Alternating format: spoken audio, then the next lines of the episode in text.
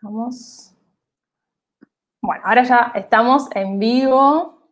De a poco eh, se van a ir sumando las personas, o si no va a estar disponible la grabación para que nos vean. Acá estoy con, con Sole de Finanzas entre Mujeres. Gracias, Sole, por participar de este espacio y por traer acá tu tiempo, conocimiento, para que más mujeres puedan tener herramientas y recursos para mejorar sus finanzas personales, para potenciarlas. Antes de empezar y darte la palabra, quiero hacer como dos avisos. Acá tenemos un delay con YouTube, pero voy a hacer dos avisos a medida que se vayan conectando. El primer aviso es que es eh, muy importante que las que se conecten puedan darle suscribir a el botoncito que aparece abajo, así esto me ayuda para poder seguir invitando a expertas como Sole a generar estos encuentros que son gratuitos para seguir sumando herramientas. Ya hicimos otras charlas de LinkedIn, de organización, entonces la idea es poder seguir sumando a otras expertas en diferentes temáticas. Y en segundo lugar, eh, yo dejé unas preguntitas en los comentarios, si quieren eh, ir respondiéndolas sobre digamos, de dónde se están conectando y también que nos cuenten un poco más cómo es tu relación con el dinero, si es buena, mala, eh, si podría mejorar y qué le genera el tema del dinero. Así, o sea, a medida que vamos avanzando y hablamos con Sole, podemos ir viendo la interacción y, ayudarlas aún más. Así que, bueno, de nuevo, ahora vuelvo, terminamos estos avisos parroquiales para, para presentarla a Sole de Finanzas entre Mujeres y, te voy a dar la palabra para que te presentes, para que nos cuentes quién sos y cómo nació tu emprendimiento Finanzas entre Mujeres.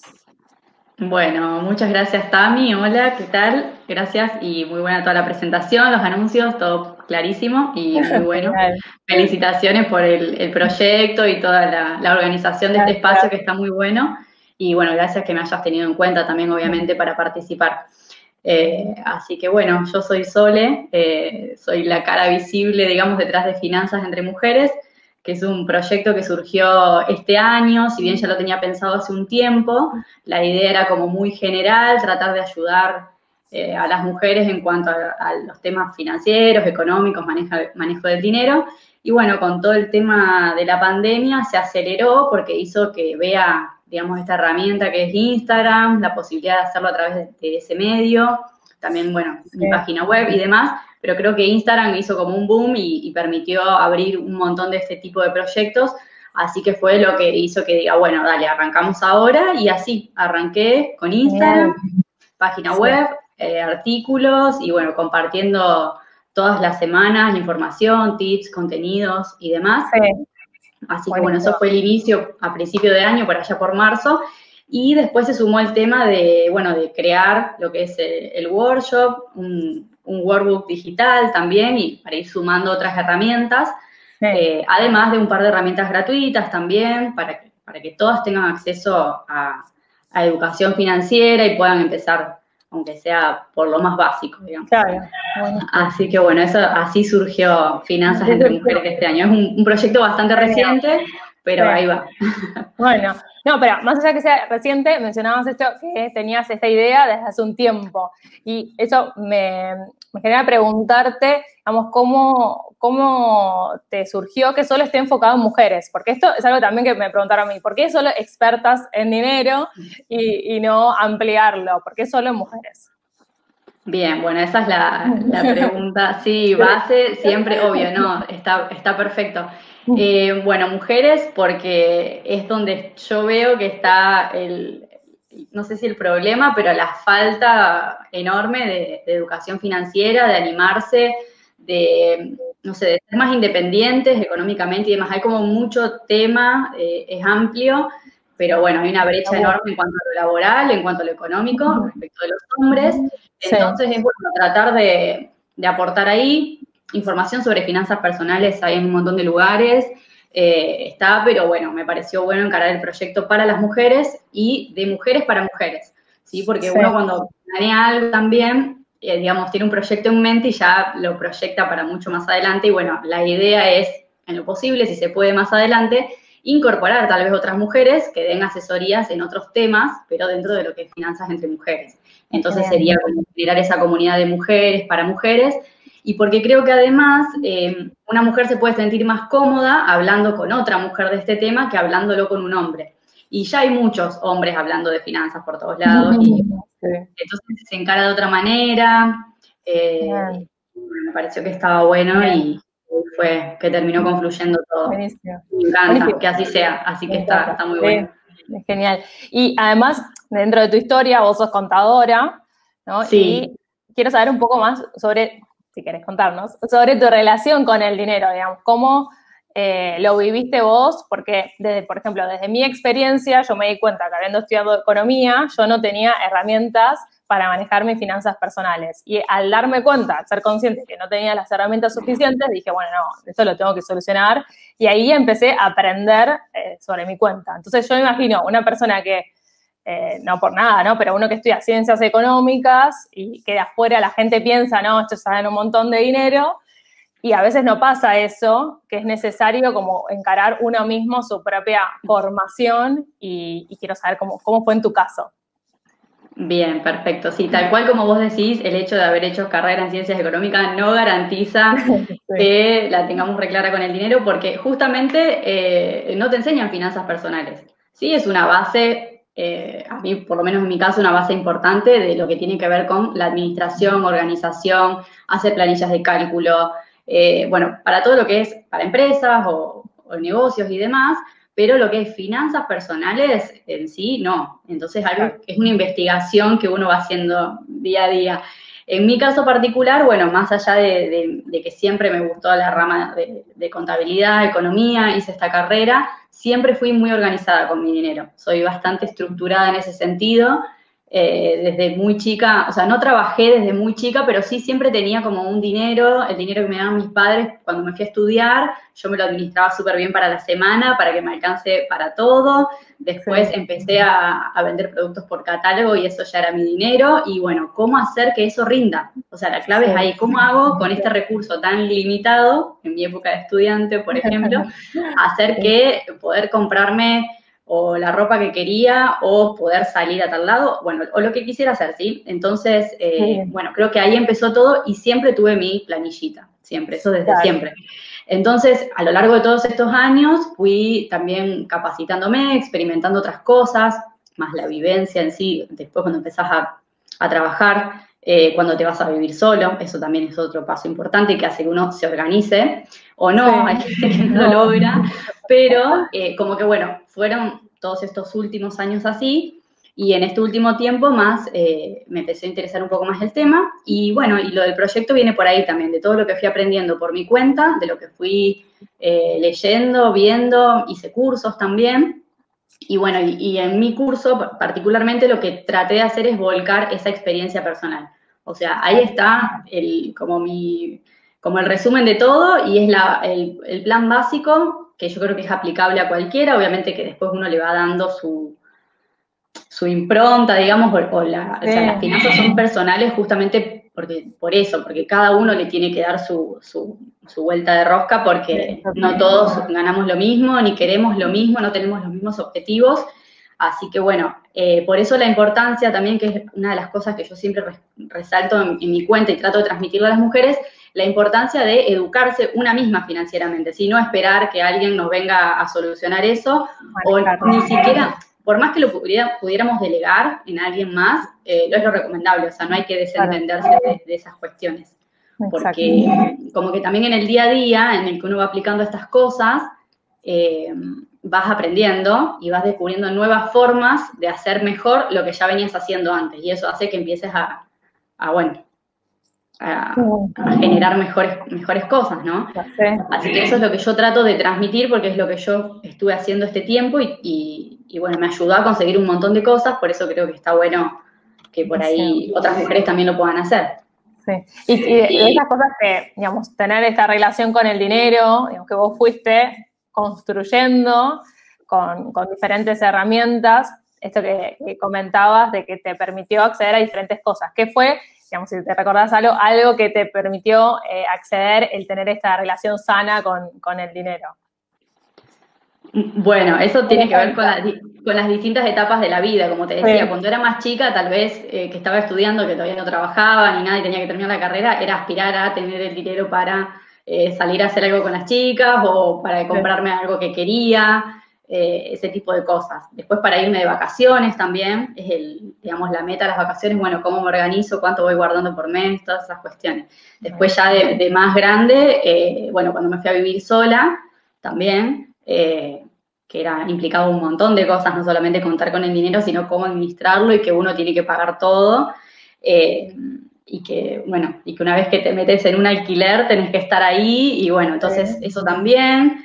Y bueno, ahora hace poco pude comprarme mi, terreno, mi espacio para empezar a construir mi casa, entonces estoy con ese proyecto que es como el proyecto más grande de mi vida hasta ahora y estoy justamente en esa transición y bueno, y lo estoy llevando adelante justamente teniendo de base el presupuesto ahí firme y, analizando números y sí, creo que es la, mejor, la mejor manera porque te da tranquilidad también.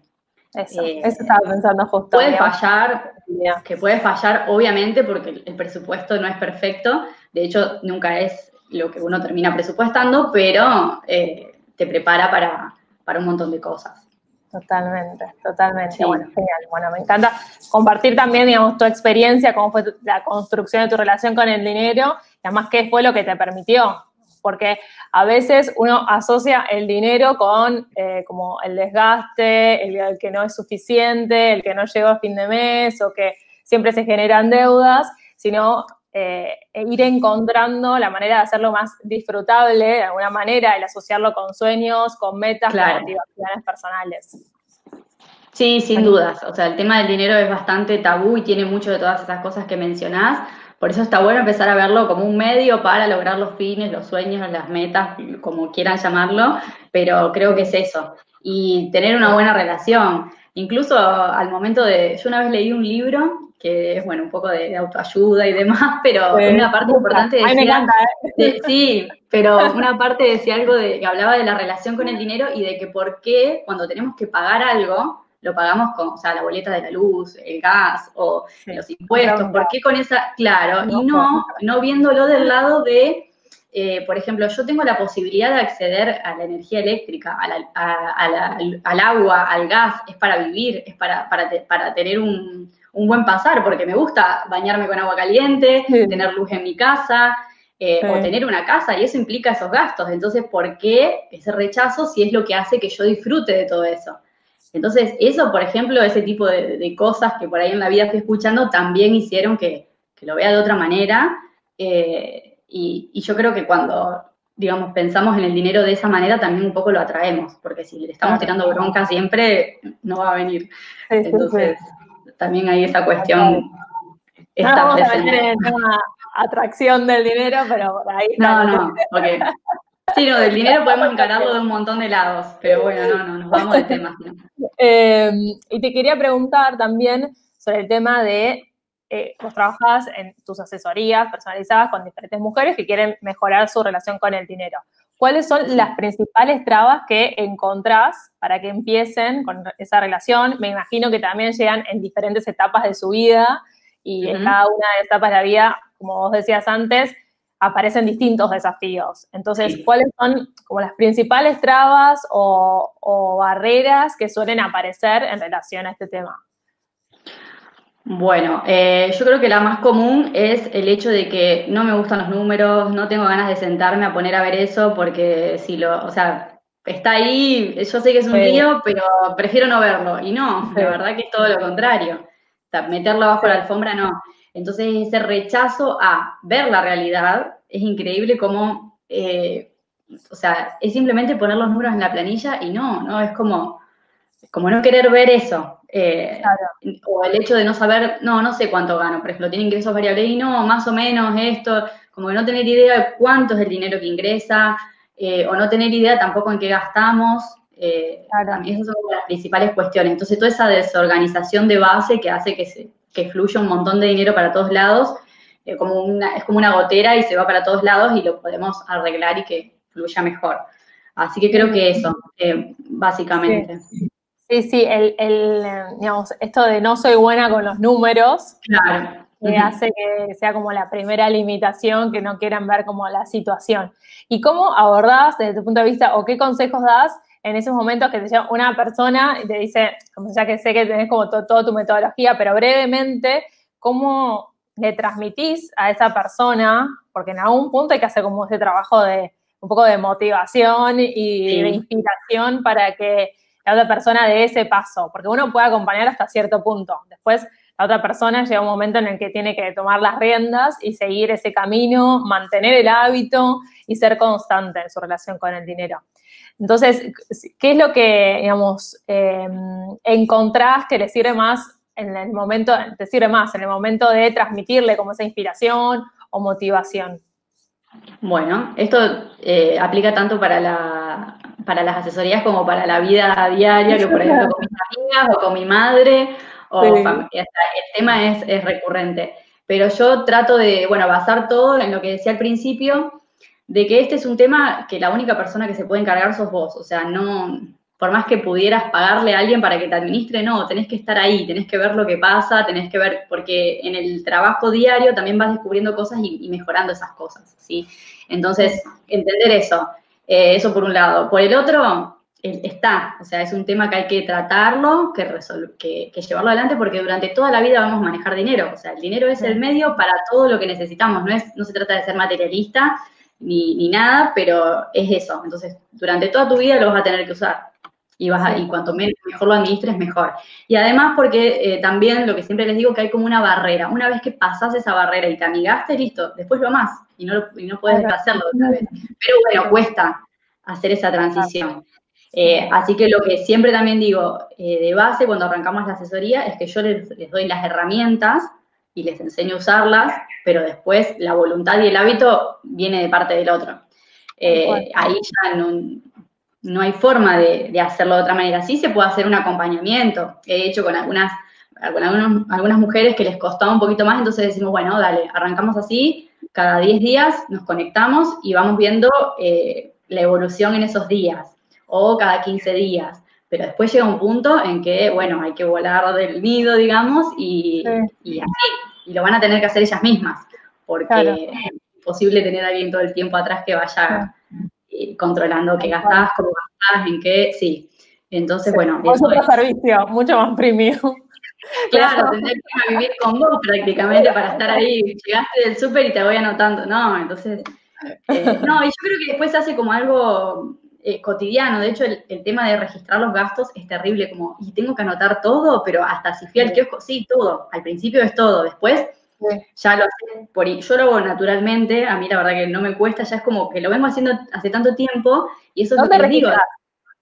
Excel, todo en Excel. Intenté usar algunas aplicaciones, pero eh, como las, a mí me gusta como que lo que más práctico me resulta a mí, entonces lo voy modificando, voy haciendo mi planilla a mi manera. Eh, y sí, porque justamente cada uno tiene sus, cuestiones, entonces por ahí tratar de algo muy general es, difícil. Así que sí, uso Excel desde siempre. Y me pasó, Así que bueno, eso, eso sería... Me pasó, me pasó, sí. Yo empezaba con unas aplicaciones a registrar, de hecho las, las usé, las uso bastante, tengo una que se llama Móviles, donde usaba para registrar y aparecen lindas porque está como el gráfico. Pero, pero bueno, como que después pasé, volví al Excel, volví como al primer amor. Es como volver directamente a, las bases y, y siempre como esto, me parece que es lo que hay que destacar, que cada una elija lo que le resulte más práctico en su día a día. Hay personas que hasta, no sé, en las notas del celular entonces no hay como una app que te va a solucionar el tema del dinero, sino que es tu propia actitud o comportamiento frente al tema lo que realmente te va a permitir como eh, mejorar tu relación con, tus finanzas personales. Sí, sí, tal cual, así es. buenísimo. Y te quería preguntar, eh, algunos casos de, éxito, se puede decir entre comillas, de, de personas o de ejemplos de mujeres con las que hayas trabajado que que pudieron mejorar su relación con el dinero y tuvieron algún logro, alguna meta o alguna dificultad que hayan superado que pueda servirle a, otras personas a las que vean este video para que, para que se inspiren y se movilicen a mejorar eh, sus finanzas personales. Bueno, eh, bien, sí, hay eh, dos, justamente dos casos particulares que son, o sea, no sé si opuestos, pero por dos temas distintos. Uno es el caso de, bueno, de una mujer que me consultó por tema de deudas.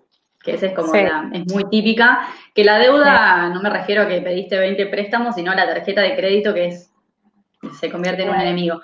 Entonces, bueno, una serie de deudas de, bueno, cómo salir de, ese endeudamiento que se viene acumulando de hace mucho tiempo, cómo ordenarse y demás. Eh, y bueno, eso fue un trabajo así como muy, muy fino, también con mucho seguimiento. Pero bueno, el, objetivo se logró.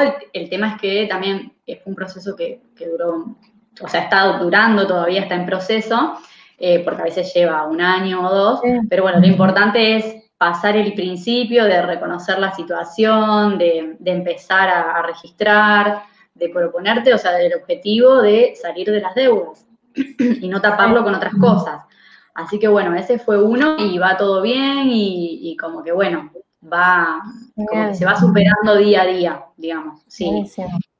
Porque yo creo que, bueno, en esos casos la base siempre es la organización y, la constancia, de no abandonar y decir, bueno, no, este mes no pago la cuota que tengo que pagar y veo o vuelvo a la tarjeta. Entonces, es muy, un, laburo bastante difícil.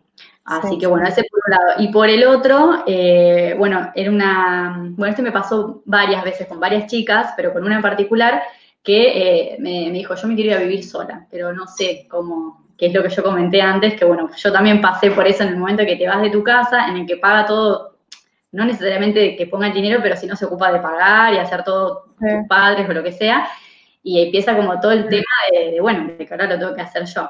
Entonces, bueno, fue armar una proyección de lo que sería un año viviendo solas, a todo lo que necesitas, gastos, cubrir gastos y demás, estimando absolutamente todo. Y, bueno, hacer esa proyección y decir, bueno, para ver para cuándo vas a estar preparada para irte. ¿sí? Entonces, primero organizar tal cosa y después arrancamos con este plan. Y, bueno, y así fue, y ahí, ahí se fue a vivir sola, digamos. sí.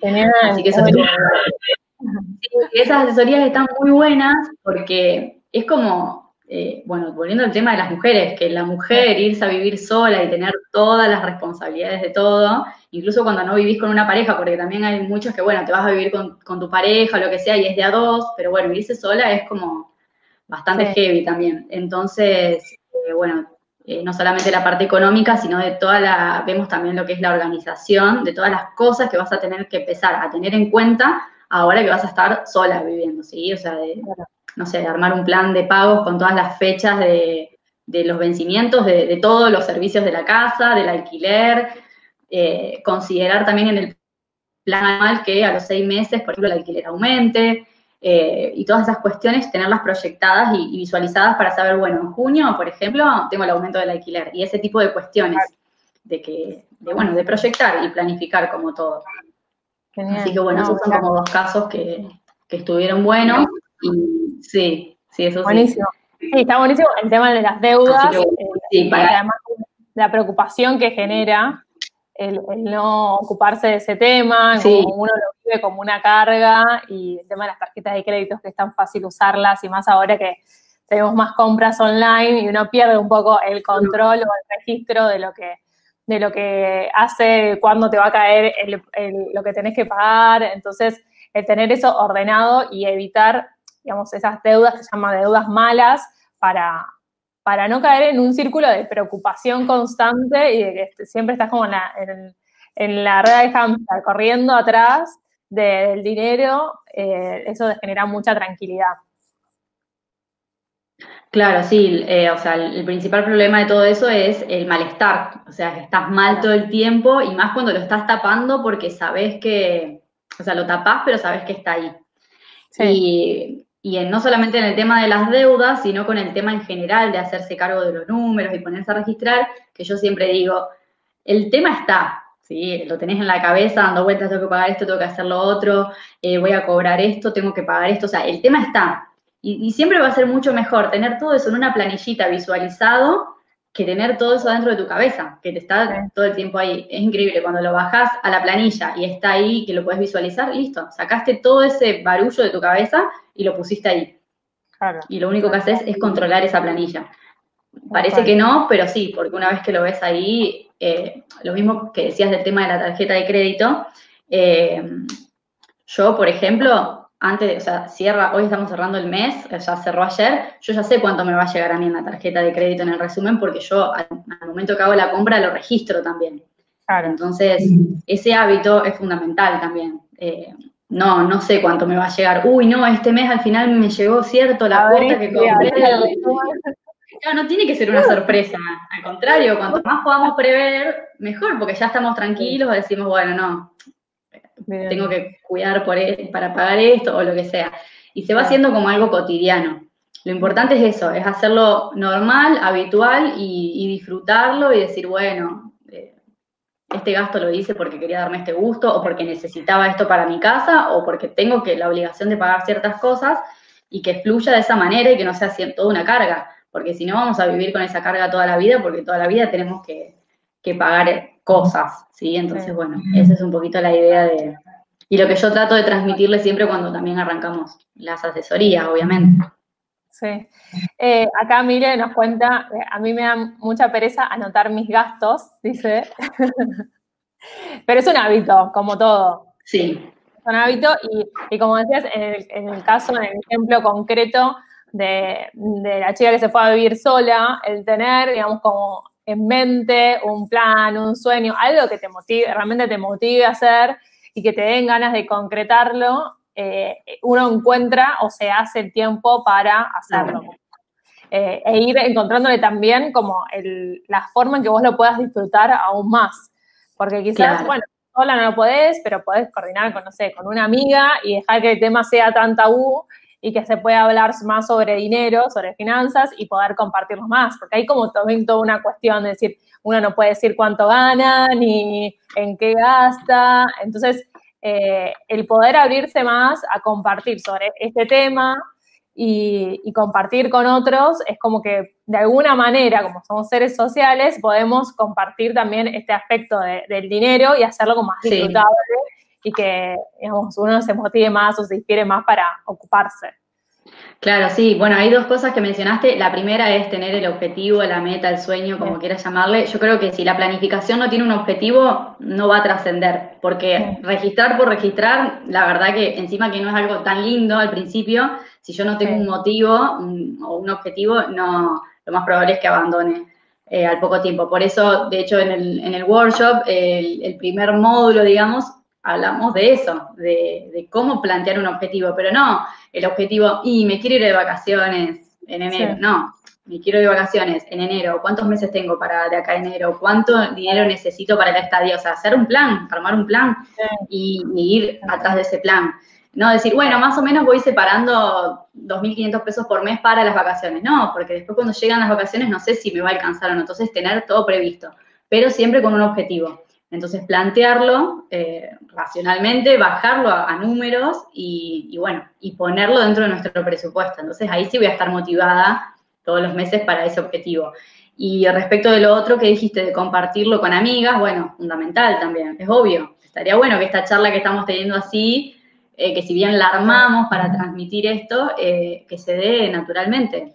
Yo por ahí con mis amigas sí soy la, la que saca el tema, o por ahí eh, qué sé yo, me ha pasado de, preguntar, che, pero ¿en qué te gastaste esto? Si, como, ¿Viste? Y, después pienso y digo, ay, quedé como remetida, pero no, al contrario, es como, dale, contame, o, bueno, o este mes ganaste más por tal cosa y podrías hacer, y como tirar así un consejo, como le tirarías un consejo de, no sé, si está conociendo a alguien y ahí le decís, no, mira, no vayas por ahí, o sí, y bueno, ¿por qué con el dinero no también? Como decir, no, mira, ¿por qué no haces esto? Pero bien, como porque por ahí la otra persona ve las cosas de otra manera y también te puede ayudar a, a, descubrir algo o, a, manejarte de otra manera, sí, está buenísimo. Y acá, acá Mary nos dice que a ella le cuesta mucho anotar los gastos pequeños, un cafecito, una compra mientras da una vuelta, como esos gastos, los famosos gastos hormigas. Hormiga, sí, que son los más terribles las hormigas terminan siendo dinosaurios después al fin de mes a veces. Eh, sí, mal llamado gastos hormiga porque después termina siendo una bola de nieve. Bueno, para eso yo tengo una técnica que la aplico desde siempre y es pedir los comprobantes. Entonces, no te tenés que estar anotando en el momento. Juntás todos los comprobantes del día y al final del día anotás todo. Listo, ya está. Tenés papelito por papelito. No tenés que pensando en qué gastaste. Eh, obviamente que a veces no te dan el ticket porque son compras de dinero o porque a veces en algún comercio no te lo dan, pero bueno, tratar de pedirlo, que si lo pediste lo tienen que dar, y, bueno, y si no, el que no pudiste anotar, de última, al finalizar el día te vas a acordar, tal vez, si es uno o dos que no tenés el ticket, pero la del ticket para mí es la, la mejor. Eh, no queremos estar anotando todo el tiempo. Y si no, si se te hace el hábito que en el momento que gastás lo anotás, listo.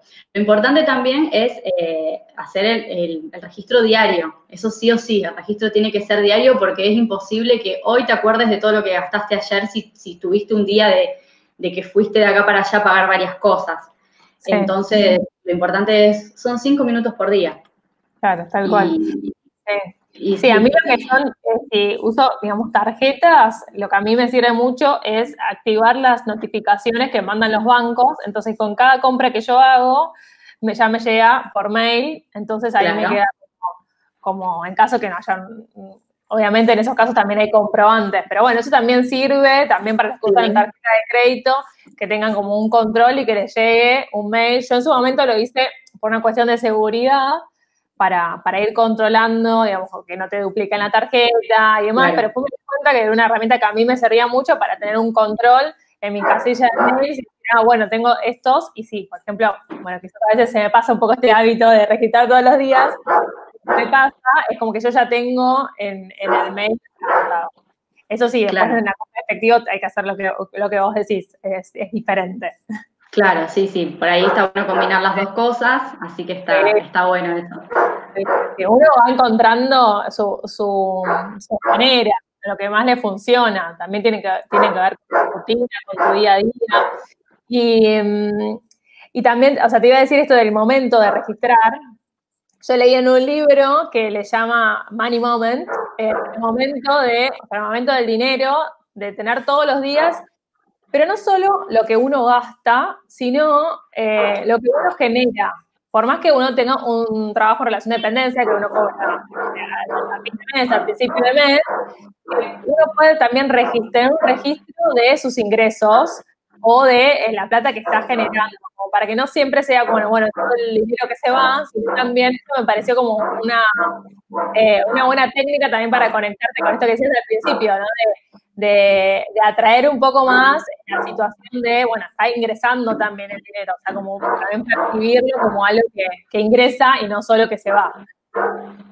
Claro, sí, obvio. Sí, lo que pasa con el tema de los ingresos, como vos decís, si es un trabajo en relación de dependencia, el ingreso es único una vez al mes, entonces es como que el registro es único. Si tenemos varios ingresos, está, o varias fuentes de, sí, varias fuentes de ingreso, o que nos van pagando en distintos momentos del mes, Sí, obvio, también está la idea de, ir registrando ese ingreso y lo mismo cuando armamos el presupuesto a principio de mes, el presupuesto se arranca justamente por los ingresos, porque en función de lo que yo estime que voy a, generar, es en función de eso de lo que yo voy a gastar. Entonces sí están como en primer lugar, pero obvio, obvio que tal cual. Uno habla más del registro de gastos porque es como más, los egresos son más frecuentes en menor cantidad o mayor o menor cantidad, pero pero sí, sí, obvio, cuál es como vos decís.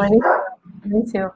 Y bueno, como última pregunta, ya como para ir cerrando, si alguna de las chicas tiene alguna consulta que nos digan, porque además llega con un poquito de ley, así que si les quieren ir escribiendo o algo que quieren que, respondamos sobre este tema, nos cuentan.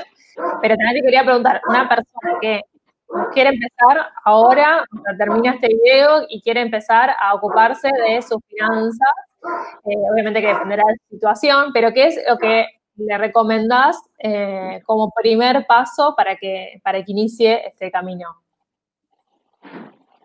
Bien, bueno, sí, el, primer paso eh, para todo lo que es finanzas personales es, como te decía, plantear los objetivos para que esos objetivos sean el motor de la organización, para que yo me tome el trabajo de sentarme todos los días cinco minutos a registrar mis ingresos y gastos, una vez a la semana a revisar el presupuesto eh, y a fin de mes también a cerrar y abrir el presupuesto del mes siguiente. Eh, entonces es la, digamos, lo primero. Decir, yo ¿qué, quiero con mi dinero, para qué puedo usar mi dinero, qué quiero lograr con mi dinero, ¿sí? Eso fundamental.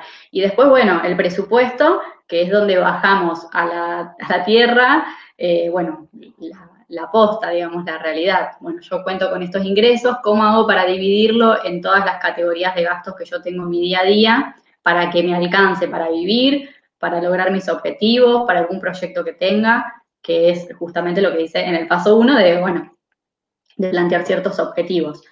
Eh, y así que bueno, el presupuesto es algo que se nombra todo el tiempo y parece ya disco rayado que el presupuesto, el presupuesto, pero porque es la de la herramienta básica, es una herramienta simple incluso.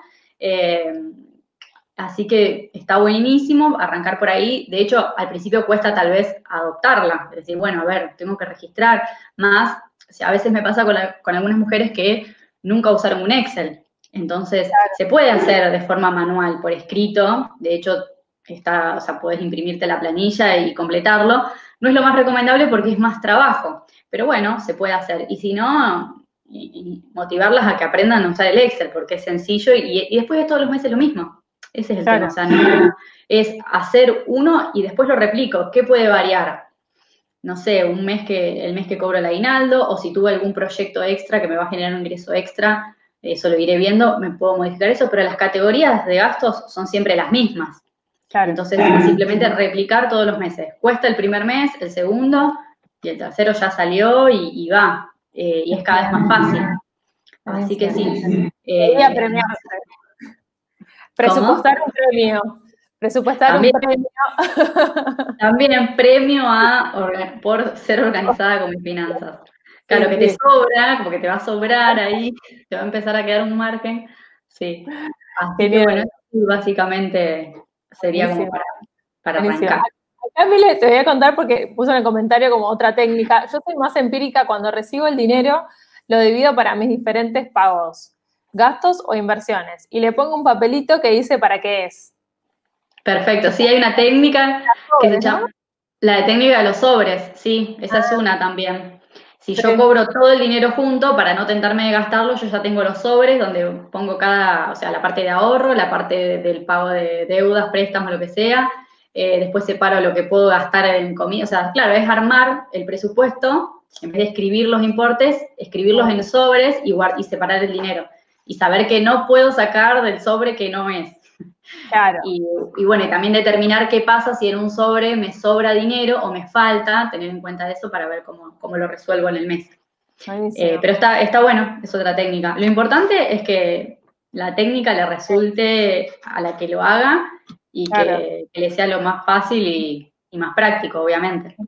Sí, sí, y además, o sea, si uno ya tiene como su técnica armada y nota que tiene resultados, que está tranquila con lo que tiene, que hasta tiene ahorros suficientes, ¿por qué no ir un paso más allá y decir, bueno, ya estoy lista para, digamos, usar este dinero para invertir o hacerlo para generar más dinero? O sea, ¿de qué manera uno puede seguir avanzando en ese camino de la educación financiera para que, digamos, puedas generar más dinero, ¿no?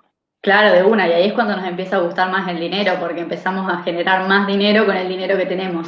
Pero para esto, sí o sí, tengo que tener una buena base de organización en mis finanzas, porque las inversiones implican un montón de cuestiones eh, y una de ellas es, tengo que tener mis finanzas al día perfectamente, porque si le erras en algo, tal vez después termina siendo perjudicial, porque la inversión implica un riesgo. Entonces, bueno, primero me ordeno, dejo todo perfecto, y ahí separo lo que sé que puedo separar para la inversión y lo arriesgo, ¿sí? Pero bueno, siempre también voy a necesitar esa base de, tener todo organizado para poder hacerlo. Tal cual, tal cual. Bueno, sí, buenísimo.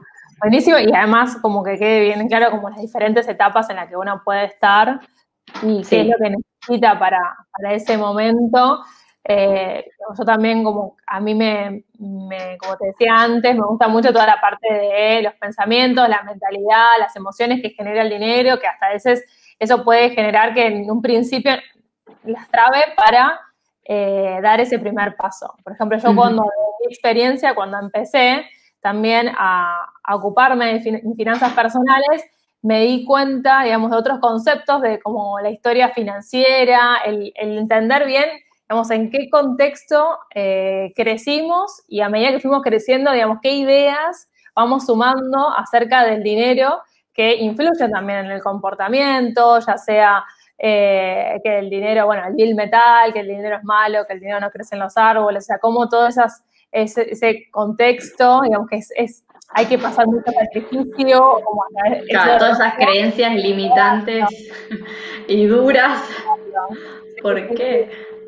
Eh, así que está bueno como tener estas herramientas ya para, para superar eso y, e ir sumando lo que a cada una le sirva. Así que les recomiendo que, vayan a la página de, Sole para que puedan ver eh, más recursos o workshops o asesorías para que tengan en cuenta y en mente y que se empiecen, o sea, que se eduquen más financieramente. La idea justamente de esta charla es que tengan más herramientas para, para educarse financieramente y que reconozcan en ustedes mismas qué es lo que están necesitando en este momento para dar ese paso, para, digamos, tener esa independencia y para, y para poder llevar su relación con el dinero a otro nivel. O sea, si, por ejemplo, Mile ya tiene esto resuelto de los pagos. Bueno, si ya tengo toda esta base y tengo mi técnica armada, ¿cómo puedo pasar al, siguiente paso y decir, bueno, ¿cómo hago para, para crecer y para consolidar más mi relación con el dinero?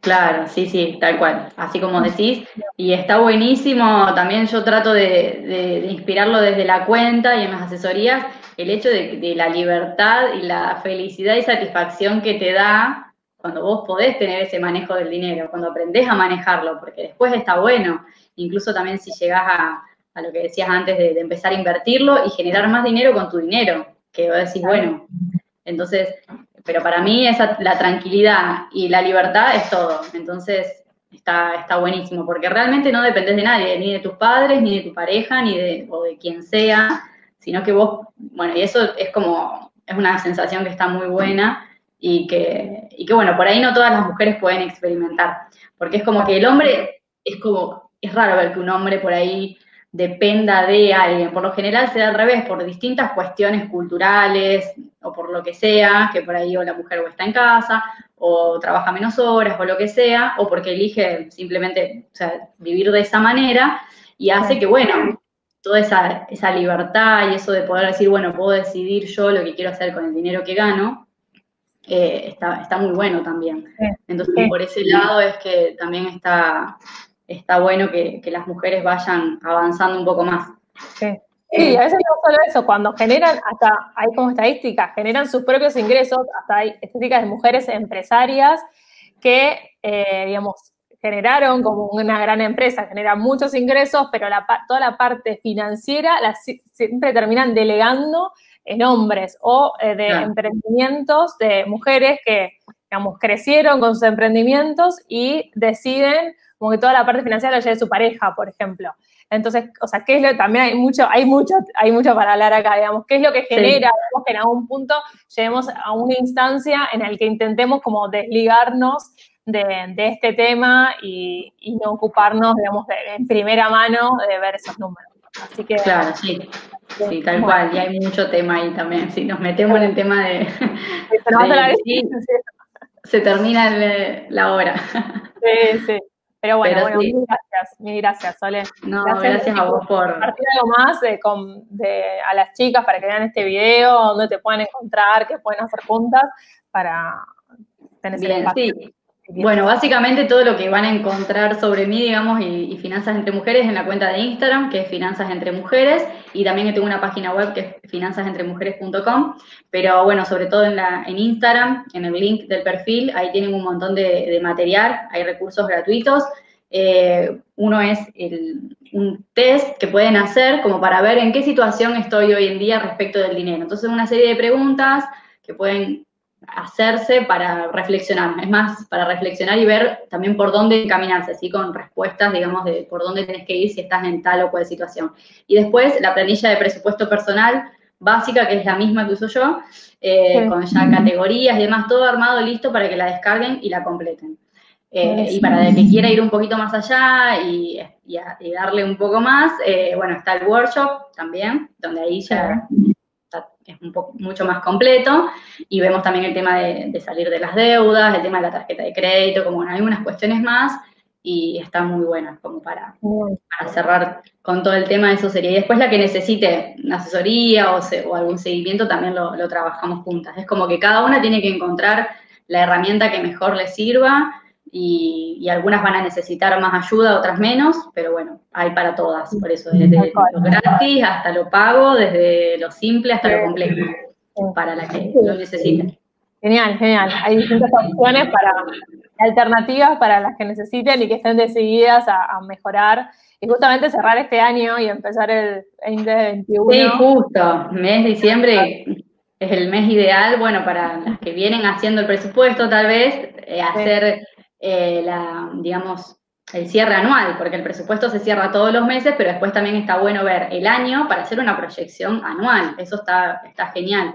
Así que este mes es como para cerrar y abrir enero, que esté ahí como hoja en blanco, abrirlo con, el nuevo presupuesto y, tal vez empezar a proyectar un poquito más allá. Buenísimo, buenísimo. Bueno, genial. Bueno, mil, mil gracias, Sole, por estar acá, para las que se sumaron. Sí, gracias a vos por, bueno, por el espacio, el tiempo y bueno, y a las chicas que estuvieron y a las que van a estar viéndolo después. Bueno, Así que sí. Buenísimo.